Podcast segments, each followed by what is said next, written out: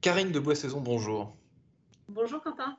Confessez-moi un geste ou une habitude absolument pas euh, écolo que vous continuez néanmoins euh, à avoir. On est, on est des êtres humains, on en, a, on en a tous, il faut bien l'avouer. Alors, euh, je dois vous avouer, je continue à manger de la viande et du bœuf. J'apprécie beaucoup, mais si on veut réussir la transition énergétique, il va falloir diminuer cette viande et notamment le bœuf, qui est en fait la viande la plus impactante en termes de climat. Voilà, donc c'est ça mon chemin. Euh, ça va être de diminuer ma quantité de viande euh, dans l'avenir.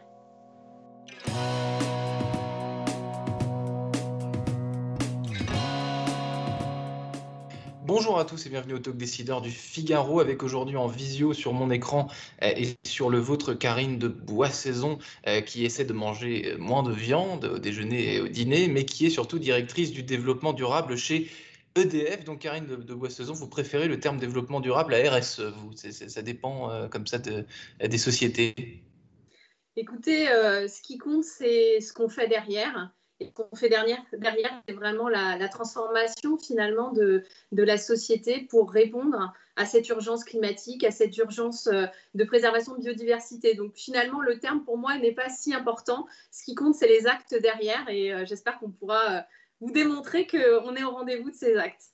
Eh ben, démontrons-le. Aujourd'hui, ces directeurs justement de développement durable de RSE, elles sont largement euh, populaires. Vous en êtes la preuve, hein, puisque c'est vous qui êtes interviewé euh, aujourd'hui. Les entreprises aiment bien les mettre euh, en avant, ce qui montre que les enjeux sont de taille, mais aussi que c'est une nécessité en matière de marque employeur aujourd'hui. On ne peut pas être une grande entreprise et ne pas avoir de directeur RSE ou de développement durable. Là encore, euh, on pourrait aussi dire que finalement, la réussite, c'est de ne plus avoir de directeur RSE, parce que ça voudra dire que, que ce naturel. totalement, exactement, c'est totalement intégré dans les métiers. Euh, en attendant, c'est vrai qu'il y a encore euh, beaucoup de choses à faire, donc je pense que ma direction a encore un avenir chez EDF. Mais le point que vous mentionnez, il est très très important, c'est les salariés finalement et les futurs talents. Et vous avez sûrement vu que les jeunes euh, notamment en France, euh, derrière cette coalition pour un réveil écologique, sont vraiment des activistes auprès des entreprises. C'est eux qui nous choisissent finalement. La relation est totalement inversée. Vous dites, Karine de Boissaison, effectivement, euh, cette direction va exister parce qu'il y a énormément de choses à faire dans votre société et dans des tas d'autres. Euh, vous êtes en poste, vous, depuis un an et demi, je crois, euh, à, ce poste. Vous êtes depuis dix ans chez EDF. Vous avez, écrit sur votre LinkedIn, je vous ai lu, I get up in the morning to unite around the raison d'être of my company, ce qui signifie en gros, je me lève chaque matin pour, pour perfectionner la raison d'être de ma société. En un an et demi, justement, à ce poste, vous avez perçu quel, quel progrès, euh, quelles évolutions? Depuis un an et demi, euh, c'est vrai qu'en plus avec la crise, euh, il s'est passé vraiment une très grande transformation et en même temps, c'est une lame de fond en fait. surtout quand on est une entreprise comme EDF, service public, cette notion de raison d'être que vous avez mentionnée, je dirais qu'elle existe depuis 1946 dans le groupe, c'est vraiment servir l'intérêt général. Mais on a quand même voulu aller plus loin et en pleine pandémie, euh, lors d'une assemblée générale virtuelle, puisqu'on était au mois de mai, dans le confinement, on a passé la raison d'être dans les statuts. Donc ça nous engage, et ça, je pense que c'est vraiment une preuve euh, de l'engagement, encore une fois, du groupe, et surtout euh, de s'aligner finalement, nos 165 000 salariés s'alignent derrière cette ambition qui est à la fois la neutralité carbone, donc on chasse le CO2, la préservation des ressources, le bien-être et le développement. Et je pense que bien-être et développement, c'est des notions qui nous parlent en ce moment d'autant plus. Bien-être et développement, je reviens un petit peu sur ce qu'on disait tout à l'heure, euh, Karine de Boissaison, vous connaissez l'adage, euh, c'est ceux qui en parlent le plus, qui en font le moins, donc sans citer de nom de, euh, de société ou d'entreprise.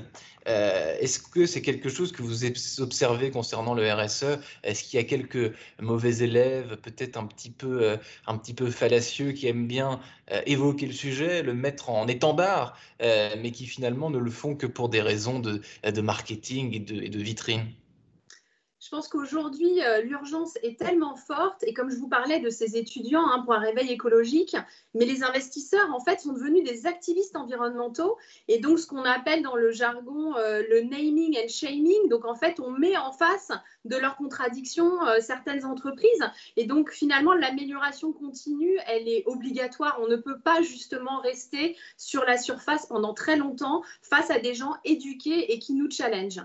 On peut plus, on peut plus mentir aujourd'hui à ce sujet, Karine de Boisson. C'est en tout cas, je pense que euh, assez vite, on est mis face à des contradictions. Ça ne veut pas dire qu'on a les solutions tout de suite. Si c'était simple, on aurait résolu un certain nombre de sujets depuis longtemps. Donc la complexité et notamment le lien climat-biodiversité, elle est là et il ne faut pas la nier. Et donc il faut accompagner ceux qui sont peut-être un peu en retard pour les aider à faire euh, cette transition. Avant d'entrer chez EDF il y a 10 ans, donc je l'ai dit tout à l'heure, déjà, déjà, enfin déjà 10 ans, 10 ans que vous êtes chez, chez EDF, vous avez travaillé pendant 10 ans également, je crois, dans la banque d'affaires britannique Morgan Stanley. Qu'est-ce qui a provoqué, qu'est-ce qui a motivé ce, pivot dans le secteur de l'énergie française cette fois? Alors en fait, il y a un fil rouge dans ce parcours qui est euh, le secteur des services aux collectivités. Parce que quand j'étais euh, dans la banque d'affaires à Londres, j'étais sur ce secteur en fait. Donc je suivais euh, les entreprises de l'eau, de l'électricité et j'ai d'ailleurs eu la chance de faire l'introduction en bourse d'EDF en 2005. Donc j'étais de l'autre côté en fait euh, euh, de, de, cette introduction en bourse. Donc finalement ce fil rouge, il est là, c'est-à-dire que pour moi la finance, elle est clé pour permettre aux entreprises comme EDF de réussir cette transition. Il y a besoin d'énormément d'investissements et je suis passée de la banque à la communication financière d'EDF, ensuite au financement euh, de projets à l'international.